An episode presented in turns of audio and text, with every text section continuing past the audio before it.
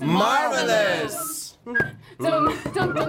Guten Tag, Helge. Guten Tag, Martin. Herzlich willkommen bei Marvelous. Danke. Zum zweiten Mal darf ich dich hier begrüßen. Ich, äh, ich weiß nicht, ob ich es so sagen kann, aber ich muss dir was gestehen. Na dann. I am the law. Ist das ein Hinweis auf unser Thema heute? Vielleicht.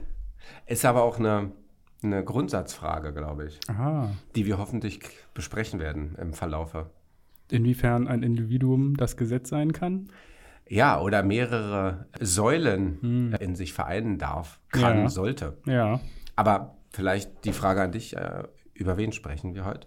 Ähm, wir sprechen heute über niemand Geringeren als äh, Judge, Jury and Executioner in einer Figur, nämlich über Judge Dredd. Ah, über Silvester? ja, wahrscheinlich auch ein bisschen. Okay, gut. Das wäre vielleicht auch die erste Assoziation. Wir haben ja, wir haben ja die Comics Mhm. und wir haben zwei Filme. Richtig. In sehr unterschiedlicher Qualität, würde ich jetzt mal sagen. Wir haben einen Blockbuster der 90er Jahre und ein Action-Arthouse Ach, Arthouse, oder? ja. der 2010er vielleicht. Ja, ja. Auf jeden Fall so ein, Low- bis Mid-Budget äh, ja. ja. Judge Dredd. Magst du den? Ich bin nicht so ganz sicher irgendwie, wie ich zu dieser Figur, glaube ich, stehe. Ähm, das hat, glaube ich, ein bisschen was damit zu tun, dass ich nicht genau weiß, ähm, ob, also wie gut äh, der eigentlich als Satire funktioniert. Das wäre vielleicht dann auch so ein bisschen ähm, meine Frage zurück an dich. Gar nicht, kann ich antworten. Ja, ja, okay. Weil er auf, ich konzentriere mich jetzt mal auf die beiden Darstellungen äh, in den beiden Filmen. Ja, Ich glaube, dass er in beiden Filmen so überspitzt dargestellt wird, dass er so flach ist, sage ich jetzt mal, in seiner, in seiner charakterlichen Ausstaffierung, dass er nicht viel Angriffsfläche bietet. Er ist ein, er ist ein Allglatter. das stimmt natürlich. Man könnte natürlich sagen, dass gerade dieser Stoizismus und dieses, dieses ähm, emotional Unnahbare, dass das ja auch schon was über ihn kommuniziert. Also, dass, dass, dass er genau deswegen so eine gute Verkörperung äh, ja, dieser, dieser mh, Zukunft irgendwie darstellt oder das, was das Gesetz in dieser dystopischen Zukunft, wo Judge Dredd ja spielt, ähm, äh, darstellen soll. Also ich glaube, er hat da ja auch eine Menge Vorläufer, also Dirty Harry oder sowas. Also Judge Dredd ist ja in den späten 70ern äh, entstanden. Und ich finde, man merkt es so sehr stark daran, wie die Figur angelehnt ist und ähm, welches Szenario auch von der Zukunft da entworfen wird. Wie geht's dir damit?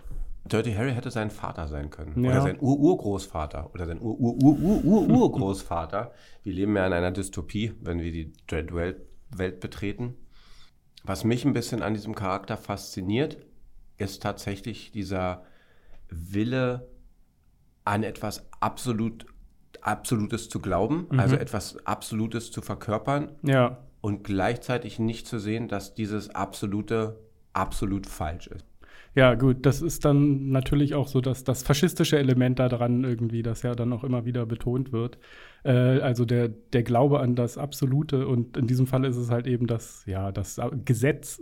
Also ich, das stimmt natürlich, das ist auch sicherlich interessant an der Figur. Ich frage mich halt, also ich habe so ein bisschen das Problem, ist das eigentlich noch eine zeitgemäße Figur manchmal? Ja, darum habe ich ihn ausgewählt, weil ich Ah, glaube, ja. dass er zeitgemäß sein kann in den kommenden Jahren. Er ist jetzt, glaube ich, noch nicht, also wenn wir jetzt das mal auf Europa, Deutschland beziehen, vielleicht noch nicht zeitgemäß, aber wenn ich mal nach Amerika gucke, dann ähm, so dieses Law and Order Prinzip, jemand, es, es werden Menschen erfolgreich und in, erfolgreich in, in, in, Machtpositionen gewählt, die Deals machen. Ja. Und in dem Falle nicht dann vielleicht irgendwann mal nicht Deals, sondern Kills. so dieser Typus von wir vergeigen unsere, unser Mitspracherecht und schenken Macht an wenige Per- Personen oder Positionen aus, die dann eigentlich unreflektiert tun können, was sie wollen. Das ist, äh, das halte ich für machbar in der Zukunft. Ja, ja. Wieder. Okay. Also würdest du dann auch so weit gehen, dass du sagst, okay, naja, die Zukunft, die äh, Judge Dredd so ein bisschen vorhergesehen hat, kommt die möglicherweise?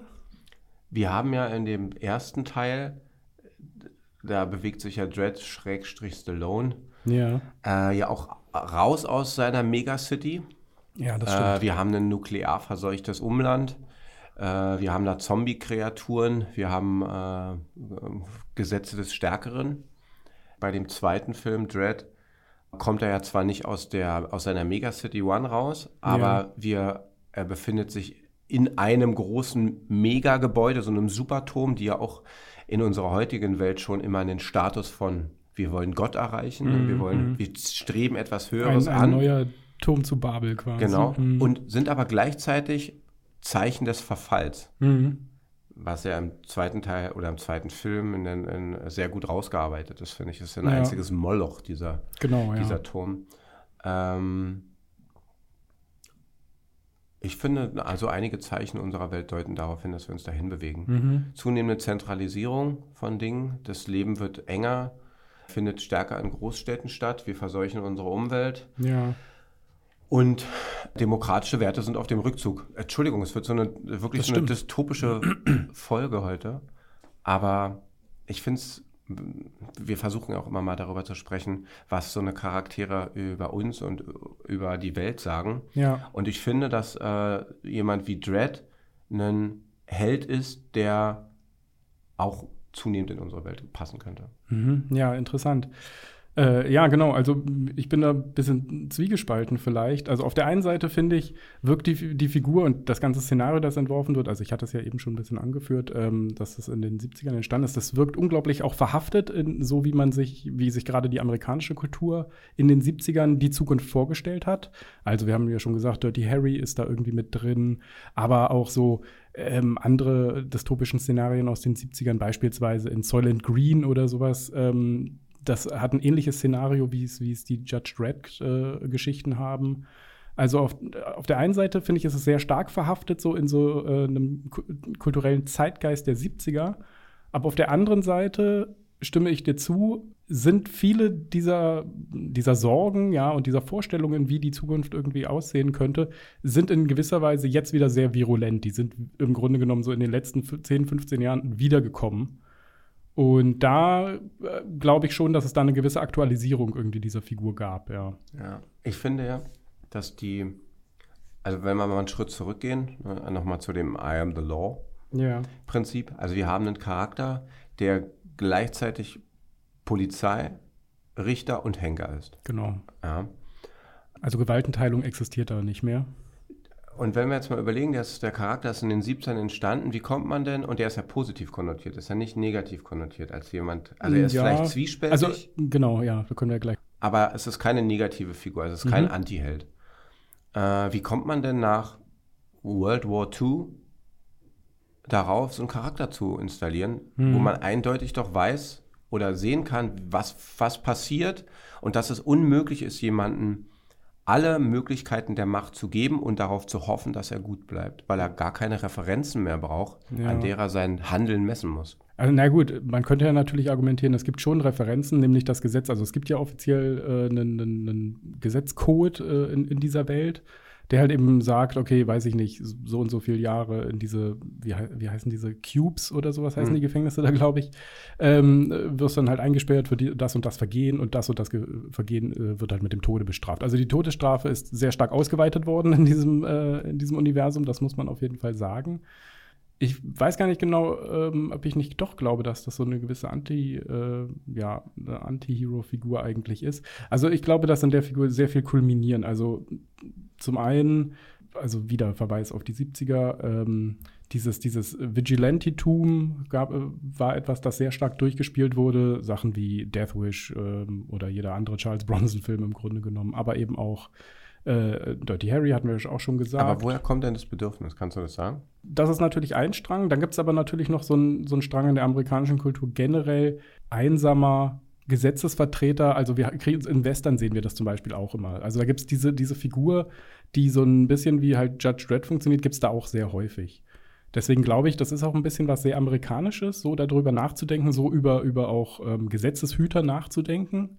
Und ich glaube aber, dass es sehr stark halt eben auch aus diesem Zeitgeist kommt. Also ich würde sagen, es ist insofern interessant, weil man an so einer Figur natürlich zum einen davor warnen kann vor diesen Entwicklungen, was diese Figur teilweise auch tut, aber es gibt natürlich auch diese Faszination für diese Figuren, also für quasi Menschen, die halt eben äh, uneingeschränkt Gewalt ausüben und um damit halt im Grunde genommen ja die Zivilisation zu retten, wie gut das dann auch immer funktionieren mag. Ist da diese Carl Urban-Figur aus dem 212er-Film stärker? Ja, das glaube ich schon. Also ich glaube, der 2012er Film schafft es ähm, sehr viel stärker, diese Nuancierungen und auch diese äh, Ambivalenzen, die in der Comicvorlage drin sind, stärker ak zu akzentuieren. Das äh, ignoriert die 95er-Version, ignoriert das nahezu komplett, meiner Meinung nach. Weil eigentlich ein bisschen erstaunlich, wenn ich jetzt mal zurückgreife. Wir haben ja die, die Rambo-Filme, in denen Stallone ja eigentlich das so ziemlich tut. Ne? Mhm, Dieses genau. Verein, wenn man hat einen Kodex, der ist jetzt nicht näher definiert, der äh, beruht wahrscheinlich bei ihm hauptsächlich auf den Erfahrungen, die er in der Armee gemacht hat. Und der ist, er vereint dann immer alles. Also mhm. er urteilt, er hilft genau. und er tötet. Das ist bei der Karl Urban-Variante noch eigentlich viel stärker herausgearbeitet, als das bei der Variante mit dem Stallone äh, in den 90ern ist, ne? Naja, also im Sinne, dass er natürlich das Gesetz aufrechterhält, das auf jeden Fall. Aber es wird schon deutlich, dass er eine ne sehr ähm, naja, antisoziale Ader hat oder so. Und das möglicherweise sein. Es gibt ja diesen, diesen weiblichen Sidekick, den, den wir da in der Figur haben. Und sie ist natürlich so ein bisschen das emotionale Zentrum, ja, die, die halt sehr viel stärker auch mit dieser Rolle des Judges ähm, hadert, also äh, Menschen töten zu müssen, also die, den, ähm, die Todesstrafe auszusprechen über sie das, äh, finde ich, kriegt der Film da ein bisschen besser hin. Und da ist natürlich, ähm, die, die Karl Urban-Figur ist da natürlich schon drüber hinaus irgendwie. Und dadurch, glaube ich, erscheint die aber auch noch mal ein Stückchen in einem anderen Licht, beziehungsweise überhaupt, was das Gesetz in dieser Welt sein soll, in einem anderen Licht. Was, was denkst du, wie viel können Außenseiter denn überhaupt was über unsere Welt sagen? Was meinst du mit Außenseiter? Naja, er ist das eine Außenseiterfigur, ne? Er ist so ein bisschen antisozial. Ah, so. Oder asozial vielleicht auch in dem Hinsicht, weil er mhm. Ja gut, aber er ist ja im Grunde genommen insofern nicht Außenseiter, weil er ist ja in diesem System extrem stark verhaftet. Also er ist ja als Polizist repräsentiert er das ja und hält das ja auch aufrecht. Also er ist im Grunde nicht außerhalb irgendwie diese, dieser Ordnung, sondern er ist ja diese Ordnung. Von daher würde ich sagen, gucken wir mit ihm ja eigentlich mehr aufs, auf die inneren Strukturen, also auf das Funktionieren oder eben Nicht-Funktionieren dieser Ordnung. Ich finde eher, dass die, die ähm, Cassandra Anderson heißt ihre Figur, ähm, äh, dass die sehr viel stärker eigentlich von außen da drauf guckt oder wir mit ihr da von außen drauf gucken, glaube ich. Welcher Film hat dir am besser gefallen, wenn ich das jetzt mal so ganz plakativ fragen darf? Ja, der 2012er ist da schon sehr viel runder. Der 95er-Film, ich habe das Gefühl, ähm, der erlebt wieder so ein bisschen so ein Revival oder so. Also es gibt, glaube ich, immer mehr Leute, die sich den jetzt angucken und äh, ihm jetzt immer mehr abgewinnen können. Das liegt natürlich jetzt auch vielleicht so ein bisschen daran, dass wir so diese 90er Jahre äh, Popcorn-Filme so ein bisschen verklären langsam. Ja, er ist ein bisschen näher der Freak-Culture. Ja, ja, genau. In der genau. Ausstaffierung seiner Person. Ja. Und ähm, genau, deswegen, ich würde aber wahrscheinlich eher den, den 2012er bevorzugen. Wie geht's dir? Also bei mir ist es eindeutig der 2012er. Mhm. Und das liegt daran, dass äh, um die Figur nicht so viel drumherum gestrickt wird. Ja. Und über die Figur auch gar nicht so massiv viel erzählt wird, sondern der eigentlich relativ schnell in die Situation geworfen wird. Diese Gesellschaft drumherum einem hauptsächlich durch die Architektur mhm. näher gebracht wird und durch den Verfall, den, den, den man allerorten sieht ich sage jetzt mal ein bisschen überspitzt, wie ein bisschen wie ein Theaterstück aufgebaut ist. Man hat also wirklich einen kleinen Raum mit relativ überschaubarer Menge an Protagonisten. Und er kämpft sich von ganz unten nach ganz oben, was Stimmt. ich finde äh, ein bisschen antagonistisch ist. Mhm, weil er schon. eigentlich an der Spitze steht. Ja, richtig, genau. Stimmt, ja. Ja, würdest du denn ein Judge sein wollen eigentlich in dieser Welt? Nee. Nee. Ich würde auch heutzutage kein Richter sein wollen, auch kein Polizist. Ja, das stimmt natürlich. Aber findest du, dass es in dieser Figur nicht auch irgendwie so einen gewissen Fetisch drin gibt? Also du meinst jetzt sexueller Fetisch? Äh, na weiß ich nicht. Kannst du ja beantworten, wie du möchtest. Hm. Also, also äh, ich glaube, ja, also ein sexueller wahrscheinlich auch, aber vielleicht würde die ich auch Waffe ist definitiv hinaus. immer so eine sexuelle Konnotation, das kann man, glaube ich, überhaupt nicht rausstreichen. Hm. Ähm, und dann dieses Mas Mas diese Maskerade. Mhm. Das haben sie ja dem originalen oder dem ersten Film ja vorgeworfen, dass zugunsten des Starseins von Sylvester Stallone Judge Dredd die, den Helm abnimmt, Ja, was er ja. ja. nie tut. Im 2012er passiert das ja nicht. Das Ist, Ja. da ist er ja näher an dem Comic. Das stimmt, ja. Und dieser Zwang, in, immer in Uniform zu sein, ja, der ist schon.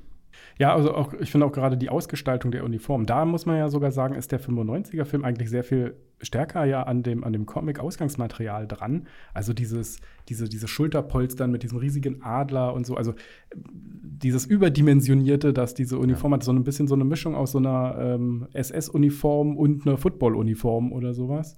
Und es hat auch sowas sehr Illuminierendes, sowas, also dieser Glanz, ne, dieser Status wird Genau. viel stärker rausgearbeitet. Ja, ja, genau. Das, das, das wirkt auch so, auch wie die, ähm, wie diese Badges irgendwie geformt sind oder sowas. Das soll halt, also das hat schon so eine protofaschistische Ästhetik irgendwie. Und äh, ja, da dachte ich halt irgendwie so ein bisschen dran, ja, diese Elemente, die dienen aber irgendwie so ein bisschen so, ähm, diese Figur halt mit so einem, mit so einem ja, autoritären Fetisch auszustatten oder so. Also die bekommt dadurch ähm, eben auch etwas äh, Bedrohliches, etwas Eindrucksvolles, aber halt eben auch so einen erhabenen Status Ja, irgendwie. das Und- ist das, das, das Fantastische an der Filmwelt, das machen sie ja auch ganz häufig mit SS-Leuten. Ja, genau. Dieser Fetisch, sie in so einen Ledermantel zu stecken. Mhm. Jeder, also ein SS erkennst du nicht primär daran, dass er hier ein Tattoo in irgendeiner Form an, an seiner Haut hat, sondern dass er einen Mantel trägt, der aus Leder ist und quietscht. Ja. Ja, ja, genau. Tatsächlich sind die äh, Nazi-Uniformen ja auch so entworfen worden, ja, dass, dass so dieser, dieser ästhetische Faktor daran sehr stark betont wurde. Würdest du dir einen, weiteren Teil wünschen? Ja, ich Oder- bin kein, kein, kein Riesenfan von beiden eigentlich oder so. Ähm, ich wäre mit einem einverstanden. Der würde mich wahrscheinlich auch sogar interessieren, wie sie es halt irgendwie diesmal gemacht haben. Ob es jetzt allerdings wirklich einen weiteren braucht und vor allem, wie der dann ja funktioniert. Also würde der vielleicht mehr wie das 90er-Jahre-Ding funktionieren, würde die Welt ein bisschen mehr ausgestalten, wäre vielleicht auch ein bisschen poppiger in der Ästhetik oder man geht quasi diesen grungy Noir-Look irgendwie äh, des 2012er weiter. Keine Ahnung. Habe ich eine Entgegnerfrage für dich. Entgegnerfrage. Was würdest du mit so viel Macht in deinen Händen tun? Oh Gott, mit so viel Macht, oh, ich weiß gar nicht, so viel Macht möchte ich gar nicht haben. Also das über, über das Leben von anderen Menschen zu entscheiden, das finde ich gruselig. Aber wenn sie Drogen genommen haben? Auch dann nicht, also gerade dann nicht. Also äh, das ist ja vielleicht auch was in der amerikanischen Kultur, dass immer so sehr stark Gewalt halt irgendwie gegen, gegen ähm, ja, Junkies und, und Leute, die Drogen konsumieren, ausgeübt wird, was ich ein bisschen un beunruhigend, finde. Ja, könnte Geister des amerikanischen Wesens sein, Ja. dass man auf, den, auf denen, die schon am Boden liegen, rumtrampelt. Ja. Also, ne, wir haben ja Aber an den, auf den Schwachen, also den Schwächsten ja auch noch. Also, Ja. na gut, aber das ist vielleicht eine andere Geschichte. Ja, ähm, also keine Ahnung, ich würde mit so viel Macht äh, sehr viel mehr Gesetze, die sehr viel mehr Freiheitsrechte stärken, glaube ich, auf den Weg bringen, als Freiheitsrechte zu entfernen. Hoffe ich jedenfalls, dass ich das tun würde. Was ich dem gegenüber spannend fände, wäre, ich weiß, mein Allgemeinwissen ist nicht so gut, dass ich jetzt das auf ad hoc sagen könnte, ob es wahr ist, aber die Bobbys in England Ja. sind ja immer nur mit Schlagstöcken unterwegs gewesen. Das hat sich wahrscheinlich geändert. Ich weiß gar nicht, ob sich das wirklich Ähm, geändert hat. Das finde ich aber in Anführungsstrichen eine sympathische Ausübung der Macht, Ja. weil man grundsätzlich keine primär tödliche Waffe mit sich trägt als Ordnungshüter. Ja, ja, klar, es verändert natürlich die ganze Machtdynamik irgendwie. Ja. Ja. Und wenn man sich manchmal die Polizei in Deutschland mittlerweile anschaut, da tritt man einem hochgerüsteten Staatsorgan entgegen, was kugelsicheren Weste trägt, diverse Waffenausstattungen an sich trägt, einen Helm hat äh, und das in einem relativ alltäglichen ja. Umfeld. Ja, das ist da ist äh, Judge Dredd wahrscheinlich schon prophetisch gewesen in dieser Hinsicht, ja. Also eine Militarisierung der Polizei hat definitiv stattgefunden, ja. Gut, dann müssen wir nur noch Hochhäuser bauen und unsere Umwelt ein bisschen zerpflücken. Naja, da arbeiten wir ja gerade dran. Insofern, mein lieber Prophet, wir sehen und hören uns. Ja, danke. Ciao.